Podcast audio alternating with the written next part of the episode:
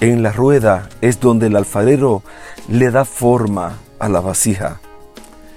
La palabra de Dios dice, y descendí a casa del alfarero, y he aquí que él trabajaba sobre la rueda. La rueda habla de los hábitos, de aquellas cosas que hacemos una y otra vez, hasta que se vuelve disciplina, hasta que forma un carácter en nosotros. Y el buen alfarero quiere llevarnos al centro de su rueda, al centro de su voluntad. David dijo, el hacer tu voluntad, Dios mío, me ha agradado, y tu ley está en medio de mi corazón.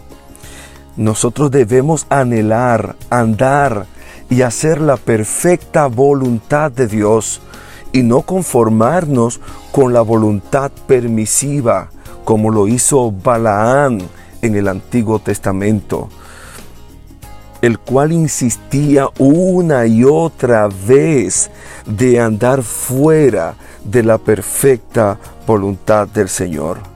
Por eso nos dice la palabra, no imiten las conductas ni las costumbres de este mundo, más bien dejen que Dios los transforme en personas nuevas al cambiarle la manera de pensar.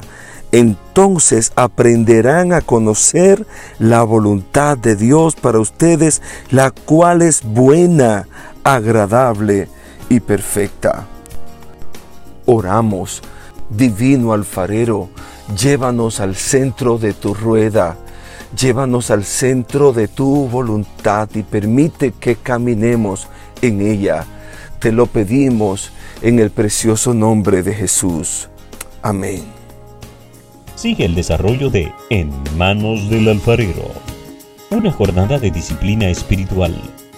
Visite cada domingo a las 10 de la mañana la Iglesia Nuevo Testamento.